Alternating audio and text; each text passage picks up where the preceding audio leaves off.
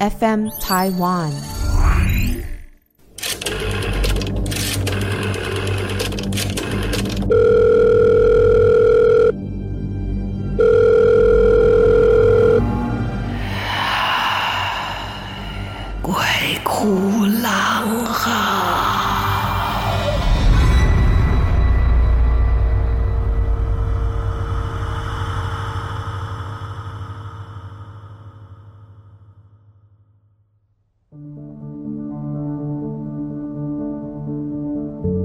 欢迎来到《鬼哭狼嚎》，鬼故事又来喽！而且今天投稿的是曾经投过稿的朋友大江又来了，谢谢大江。好，大江今天要跟我们分享的，有完是做兵的时阵发生的代志啦哈！难怪以前陈为民大哥呢会写军中鬼故事，看来军中真是一个嗯特别的地方。再加上，因为在日据时代之后呢，台湾其实接收了很多的旧的日本人留下来的军营啊，然后这里面就总是会有一些奇奇怪怪的故事啊，也是有听过朋友说，在这个操场上，有的时候晚上会看到有一些穿着日本军人的制服的这些阿兵哥在操练，这种也是常听说的。好，大江说。前几天在台中市区巧遇了当兵伙房的大学长，退伍十几年没有看到啦。学长说：“哈啊，有没有空一起喝个咖啡聊一聊啦？”聊起了当兵的一些有趣的事情啊。结果聊着聊着，有趣的事情聊完了，聊起了灵异事件啊。我们就一起想起了，吼那个在伙房外面敲窗的阿兵哥。好，大江说。我叙述一下哈，金门的营区都是独立连，简单的说就是整个营区就是一个连啊，连长最大啦，就是里面的 king 嘛哈。那一年大江刚下部队，连长就说啊，我去伙房啦，有个家伙快退伍了，你去递补他的位置啊，所以我就进了伙房啊啊，可是我对做饭一窍不通，完全没法度啦。哦，所以我根本没有办法一个人独立作业，我整整花了三个月。那伙房还有两个学长，大学长就快退伍了，还有一个二学长，啊，我就里面菜鸟啊，最菜的当然呢、就要做很多事情啊，哦，洗菜呀、啊、洗灶台呀、啊、洗地板呐、清洁工作都是我啦。到大学长快要退伍的前一个晚上，那天晚上二学长说哈。晚上九点半，你菜鸟去炒两个像样的菜，炒好了等我们过来，我们要一起送他。眼看快要到十点就寝的时间了，三个人在伙房隔间的库房打了一个小桌子，一起庆祝学长退伍。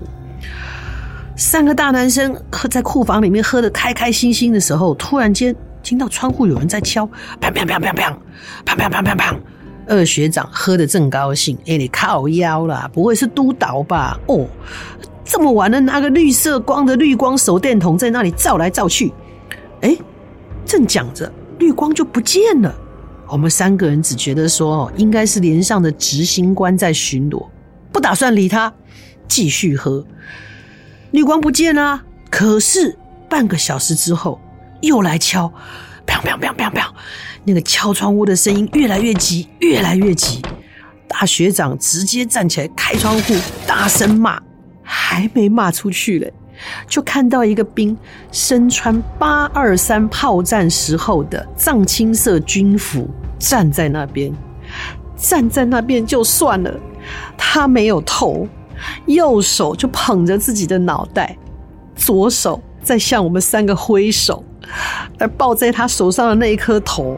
在笑，哎呦，这两个学长哦，都叫花个叫大声了，结果拔腿就跑啊！我就菜鸟啊，就被留下来，还在那边把东西收拾干净，才能回去睡啊！大学长退伍说哈，我们给了他一个永生难忘的退伍前一夜。好，他也给我们一个小尝试，他说哈，督导总部派督导官来稽查。军用手电筒可以装色片来辨识今日的灯色啊，应该是属于暗号吧。所以在这个他们就是要夜哨的时候配合灯号来辨识，没错啊。然后因为呢，这个督导官会来问你暗号的灯号哦，所以他们对于这种发着不一样光线的手电筒本来是不以为意的，结果没想到发生这么可怕的事情。说真的，我小时候也很怕。我说过嘛，我们小的时候电影没有分级哦，所以真的偶尔会看到很可怕的画面。那有的时候不是电影本身，是什么呢？那个电影预告。小时候也很怕看到，就是那个一个古装的女人在镜子前面在装扮啊，装着装着呢，她就把头扭下来梳头。哦，天哪！小时候真的很害怕。好，再来，我们来听听是明明的故事。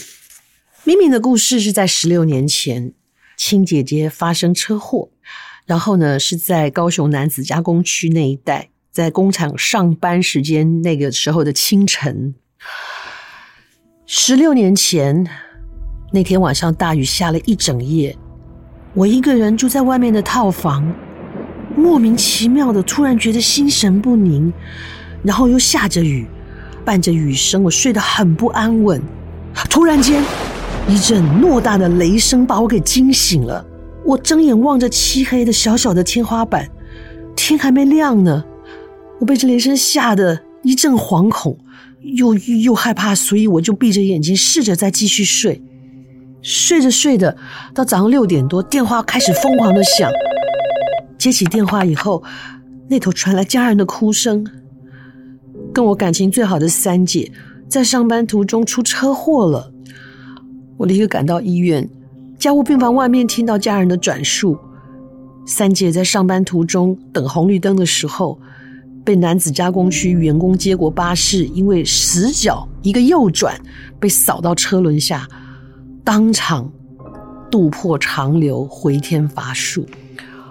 二姐比我大两岁，已经结婚，还有两个孩子，当年分别是三岁、四岁。可是很遗憾的是，她在车祸前发现了丈夫外遇，是跟女同事。所以那段时间生活过得很痛苦，很不顺遂。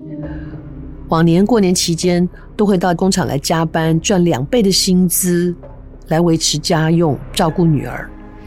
可是车祸发生前的农历年，她本来说她要好好的休假来陪两个女儿。我也想骑着机车从高雄市区到楠梓去看他辛辛苦苦攒钱买下来的透天别墅，还跟他说我会留下来住。我事后想想，我们之前约定的这些难得的团聚，好像是出事前的一些征兆。办完后事以后，骨灰放到灵骨塔，家人对着塔位双手合十的祭拜。我默默的流着眼泪，看着姐姐的照片，心里跟她说：“我好想她，不知道她现在过得好不好。如果真的有什么需要，一定要跟我说。”当天晚上在半夜，突然间有人猛烈的敲我的房门，我整个被惊醒。我坐在床上，然后我还在给牙牙的时候，看到一个看起来孔武有力、又黑矮胖的男人，他身上居然穿得像古装，他用手挡住我的房门。我就看他身后站着我过世的三姐。这个男人大声的问我说：“一共一杯抽你啦，你干嘛要你回礼拜？”我这时候感觉到。应该是过世的三姐被挡在门外，但是我从梦中被惊醒，我太惊吓了，我我一阵摇头，摇着手跟他说：“快不来了，快不来了。”然后我就躺到床上，躺到床上没多久，我吓醒了。所以刚才发生的那一切是一场梦吗？我清醒以后回想梦境，我在想，挡在门口的可能真的是门神。再来，我就非常的自责，我怎么胆子这么小？跟我感情这么好的亲姐姐，我怎么可以怕成这样呢？我想想，是应该是我在姐姐的骨灰前面跟她下了承诺，结果姐姐真的来找我了。我跟她说有什么事情你一定要来跟我说，因为我的胆小，所以我在心里面跟姐姐说了好多次的对不起，对不起，我太胆小了。也直到那一次的梦境之后，我才知道。家里面可能真的有家神。姐姐过世之后，我偶尔还会梦见她，可是都看不太清楚，总是一团一团黑黑的黑影、阴影。就这样陆陆续续梦到她是有十六年了。最后一次，她在梦里面跟我说，她要出嫁了。她打扮得喜气洋洋，气色很好。从那一次说再见以后，我就再也没有梦过我姐姐了。我心想，姐姐应该是去投胎了。这是咪咪的故事，又是一个听起来很哀伤，但是呢，这里面的姐妹之情却浓得化不开呀。真的，咪咪，这个真的不能怪你，因为我我觉得每一个人都会受到这样的惊吓的。当然，也有可能是思念姐姐，然后你心里面又确定的觉得你好像。答应了姐姐一件事情，说你可以找她，可以来找你办一件什么事情，完成什么心愿，日有所思，夜有所梦，也不一定哦。有的时候真的会这样。我的小的时候不是有吗？看卡通，看科学小飞侠，晚上就梦到自己是科学小飞侠。当然了，摔得很痛。好，另外这位呢是维也纳奇异果吧？奇异果啊，希望你是奇异果。但你是奇异果，那就奇异过吧。好，维也纳奇异果过，他梦见了很特别的事情。哇，这件事情也还蛮恐怖的。奇异果在国中三年级的时候，家乡当地呢的国中是男女分班哦，现在已经几乎没有了，国中就分校。那那个时候呢，在这个情感上的学习啊，是有些障碍，毕竟也很年轻了。而且啊，奇异果成绩很好哦，人家是念升学班的。一九七九年出生的奇异果，在那个联考才有出头天的那个时候啊，在升学班就是要负责好好念书，希望有机会。可以替自己的国中学校争取到多一个嘉女的名额哦，嘉义女中是那里最好的一个女生的学校。虽然在升学班，可是奇异果却说自己的成绩不好，每次都是倒数的名次。哦，升学班哦，一整班都很厉害啊，好不好？虽然是这么说啦，你看奇异果的排名在全校是前五十名，诶，一班只有五十二个人。哦，每一个年级有三百多个人，所以呢，他升学班的压力是跟自己的班级排名，那其他的班级呢，他就晃到一边呐。好，上课又是升学班，一定非常非常的注重课业的要求，所以他只上过一次童军课，一次家政课。就连体育课都只是负责竞赛的长笛来取代，哈，所以奇异果是很讨厌运动的。那当然，到了国中毕业旅行，就是这些十五岁少女最期待的事情了，因为可以不用回家，在外地啊睡个三天两夜。而这故事就发生在奇异果准备要去毕业旅行的前一个礼拜发生的。毕业旅行的前一个礼拜，居然好几天连续都会梦到一对兄弟。他们身上穿的衣服是卡其色的制服，长袖长裤。他们的学校好奇怪，虽然他们在学校出现，可是学校空无一人。他们说他们也要去毕业旅行，毕业旅行那当然是看去哪里玩什么喽。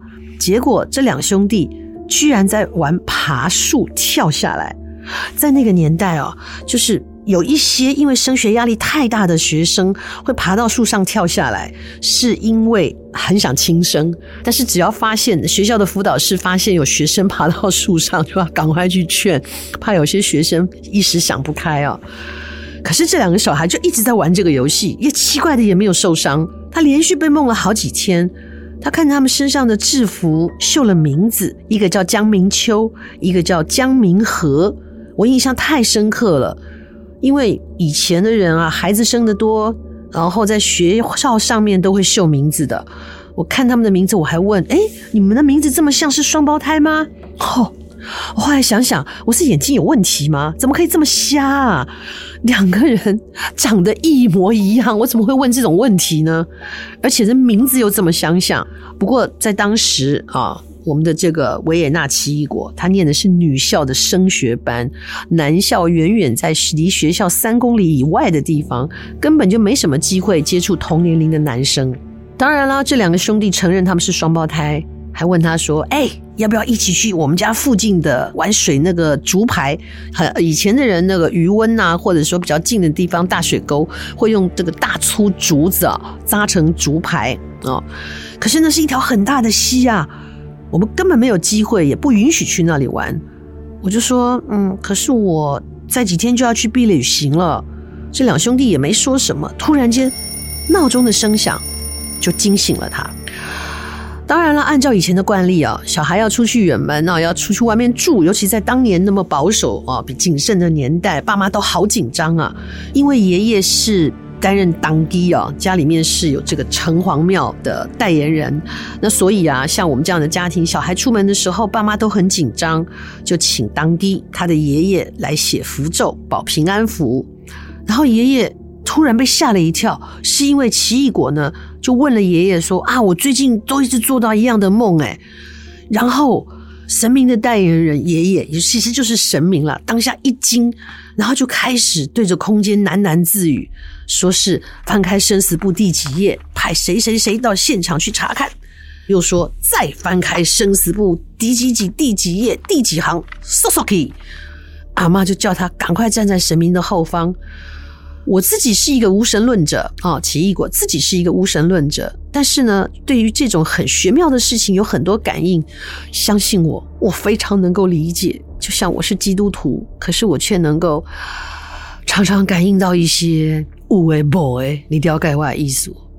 奇异果每次问神，他其实呢，都只是想要找一个神明来确定他自己想要得到的答案，问问吉凶啊，避避邪，但是。奇异果本人并不相信世界上有那么多的神明啊、鬼怪啊，只要自己行得端、坐得正，多做善事，不作恶，孝顺父母长辈，不管是不是神明，都应该会保护这种又善良又孝顺的人。直到现在，奇异果接下了爷爷的任务，哎呀，啊，本来是不相信的，后来就有了乩身的能力啊。他总是还是会在他自己清醒的时候，跟这些信徒说：“阿五代基哦。”家己心想办法啦，家己来解决啦，有病看医生啦，嘛一直想讲问神明啦，哦，这是很理智的一种状态啊。好，我们再回到奇异果的故事。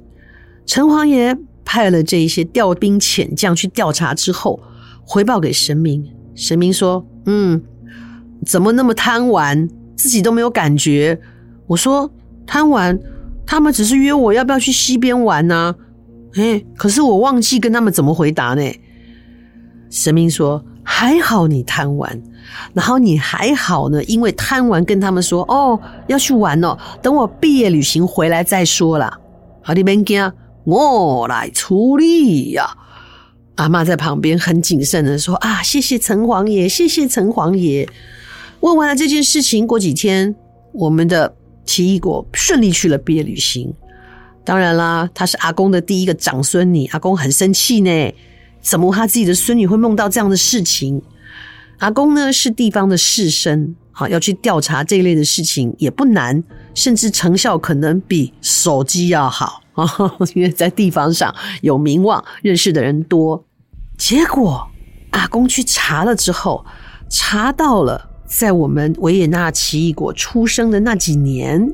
有一对江姓的兄弟，其中一个掉到溪里，另外一个要去救他，结果双双溺毙了。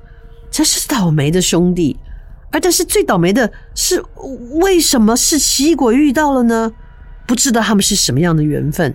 他只记得那一趟去毕业旅行很安全，什么事也没发生。而阿公找到了那一户应该是很悲伤的一家人，他包了一个红包，跟他们道了谢就走了。那家人应该觉得莫名其妙吧？另外，我后来想想，他们身上穿的是卡其色的卡其制服，可是到我们这个年代，早就换成白上衣、蓝裤子或是蓝裙子了。我是怎么了？我是眼蒙了还是眼瞎了？才会觉得他们就是隔校的男生啊？可见当时联考压力很大哦，连我们的这个奇异果。都已经忘记了时代的更迭。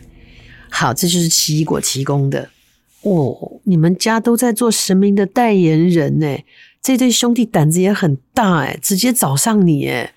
不过我们换一个角度想，也许就是这一对兄弟一直没有得到妥善的安魂啊，妥善的在葬礼上有什么缺失，所以他们心有不甘啊。其实是要借着你来帮他们解决一些事情的。哦，可能有些什么心愿未了，或者是有一些什么话想要对父母说，因为毕竟双胞胎一个家庭突然间失去两个儿子孙子是很悲伤的，所以呢，是借着你你来传话，哦，希望家人能够常常对他们是，呃，会常常去看他们，常常的祭祀他们，表示起码。我们对你的爱是源远流长的，而不是因为你走了以后就让你呃可能被安葬的地方就就此默默无闻了，就此无人问津了哦。好，而且也听起来有一点有惊无险啊。如果意思就是说，那个鸡桶阿公说，如果你当时答应他们要跟他们去玩，你连毕业旅行都去不了，可能会出事。哦，好可怕。我一直都觉得能够担任不管是各路神仙神明的机身，是真的是一件很奇妙的事情。就是你们到底要怎么沟通啊？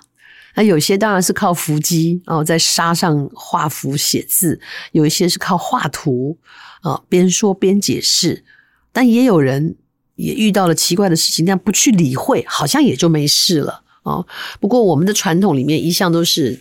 敬天畏神嘛，哦，所以我们能够做到一些为别人超度，或者是引导别人进入到修行这样的一个机会的时候，我觉得这时候阴阳两界也不用分了，该帮忙就帮忙啊，因为总有一天会轮到我们自己，不是吗？好，这是今天的故事啊！哇我，想象一下，你在毕业旅行前一周，有人一直要约你去水沟边玩、大溪边玩，哎呦，真的还蛮可怕的哟。好，今天的故事在这边告一个段落。如果你喜欢我们的故事，记得到 Apple Podcast 上面去帮我们做评分哦，谢谢，也谢谢你的留言哈。然后再来，如果你想要分享你身边的灵异的故事、灵异的现象，记得投稿到 FM 台湾，点进去以后，你就会看到投稿专区啊，就不会呢满天找不到你的文章，好吧？哦，就麻烦哦，配合大家啊，不。麻烦请大家配合，哎呦，说颠倒了。好，今天的节目在这边告一个段落，希望下一次还能再回来，我们一起啊被吓一吓。